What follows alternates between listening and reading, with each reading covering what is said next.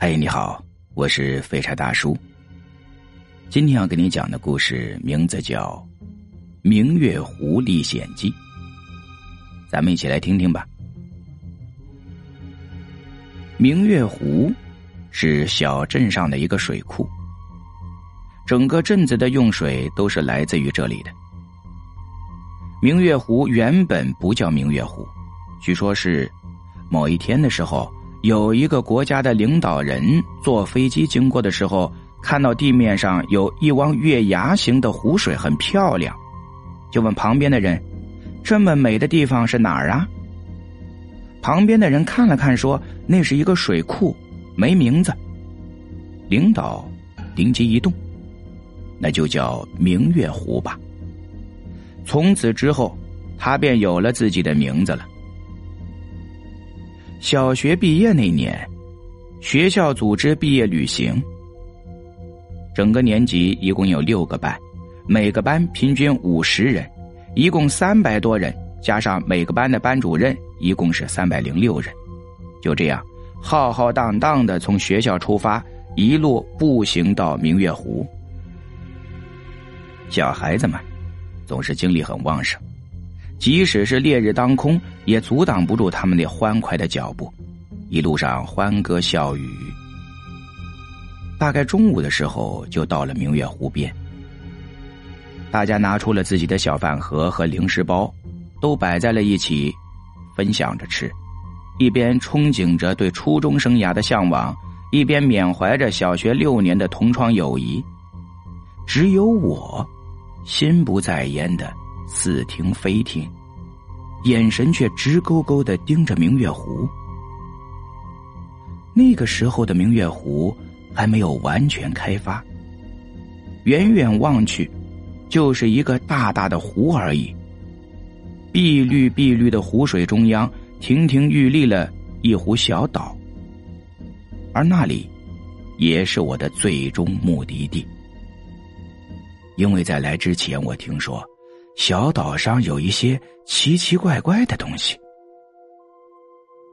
午饭过后是自由时间，同学们三三两两的聚在一起，聊天的聊天，玩水的玩水。而我此时呢，正发挥着我那三寸不烂之舌，连蒙带骗，连忽悠带撺掇的，撺掇了好几个要好的同学，有同班的，也有不同班的。一起去湖心的那个小岛上探险。经过一番游说，有几个男同学愿意和我一起去。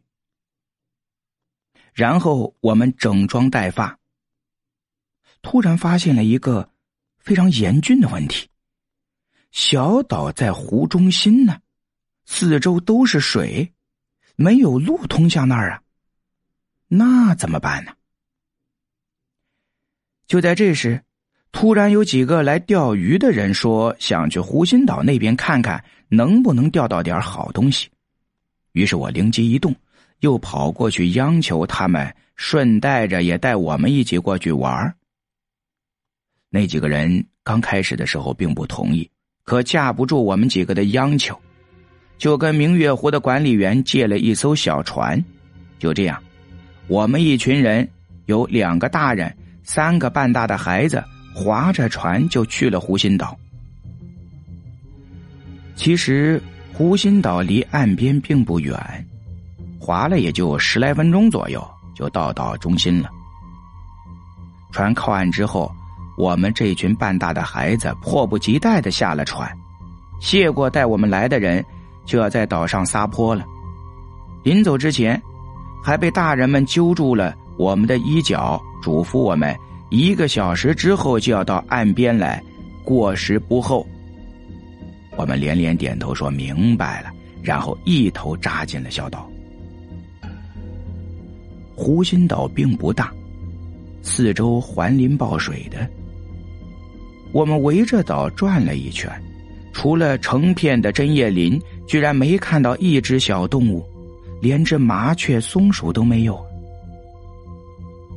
就在我百思不得其解的时候，眼前忽然一片雾蒙蒙的，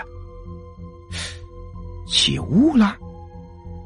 这个大夏天，是午后太阳最猛烈的时候啊，居然会起雾，这不科学呀！心中隐隐有些不安，我就想跟同伴们讨论一下，但是，一转身，环顾四周，一片白茫茫的，什么也看不到。此时我已经有一点慌了，我便喊了两声。可也没人回应。那么一瞬间，全身一阵恶寒袭来。我强自镇定，拼命的让自己冷静下来。毕竟我不能死在这儿啊！定了定神，颤颤巍巍的伸着手，在雾中慢慢的行走。雾气越来越浓，能见度也越来越低。除了那一棵棵笔直的大树之外，就是一片雾白。终于，在被绊了不知道几次之后，一头撞到树上，两眼一黑了。醒来的时候，我发现自己靠在树干上，头晕脑胀，周围站满了人。我一时没反应过来，揉着脑袋问他们是谁。这群人也不回答，就那么盯着我看。我被盯得浑身都不自在，可总觉得哪里不对呀。就在我揉着脑袋、扶着树干起来的时候，心里突然咯噔一下。之前我明明是围着湖心岛转了一圈呢，除了成片的针叶林，连最常见的蛇虫鼠蚁都没有见到，更别说……有人类居住的痕迹，那这群人他是哪儿来的呀？一瞬间，脑子一懵，我彻底慌了。顿时觉得这群人比之前的大雾还来的让人恐惧。雾，对呀，雾呢？散了。我心里一紧，逃，得赶紧逃。那个时候，我脑子里只有这么一个想法了。于是我闷着头撒丫子就跑，只是脑子还昏昏沉沉的，也跑不快。那群人也没拦我，也没动地方，就这么看着我从他们身体里直直的穿过去。对。是直直的穿过去。此时的我早就没了思维能力了，我只想跑，可我还没跑几步就被一把抓住了。由于惯性，一个趔趄，一头撞倒在一个软软的物体上，眼前再次一黑，耳边悠悠的响起了一道熟悉的嗓音。再跑你就进湖里了。再醒来的时候，我离开了湖心岛，躺在回程的小船上。同学们见我醒了，都凑过来问我：“刚才在岛上你怎么了？怎么突然发疯乱跑啊？本来突然起雾，能见度就低，你还发了疯的满树林的乱窜，还一头撞树上。要不是我们拉的及时。”你还得一头扎到湖里呀！我顿时一惊啊！你们也看到起雾了？那就没看到我身边围了一群人吗？没看到我发疯的从那群人的身体里穿过去吗？朋友们都面面相觑，说什么都没看到，只看到我在发疯。我沉默了。开始闹不清楚我自己刚才的经历是怎么一回事那种心悸的感觉依旧还在，依旧让我胆战心惊。很快，我们靠了岸。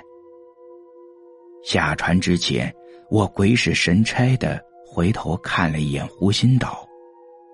猛然之间，我似乎看到了，在那成片的针叶林里，影影绰绰的站着好多的人，他们都在直勾勾的盯着我看。今天的故事就跟你讲到这里，感谢您的收听。如果你也喜欢听长篇恐怖故事的话，您可以直接在喜马拉雅搜索“我的恐怖直播间”，保你听个够。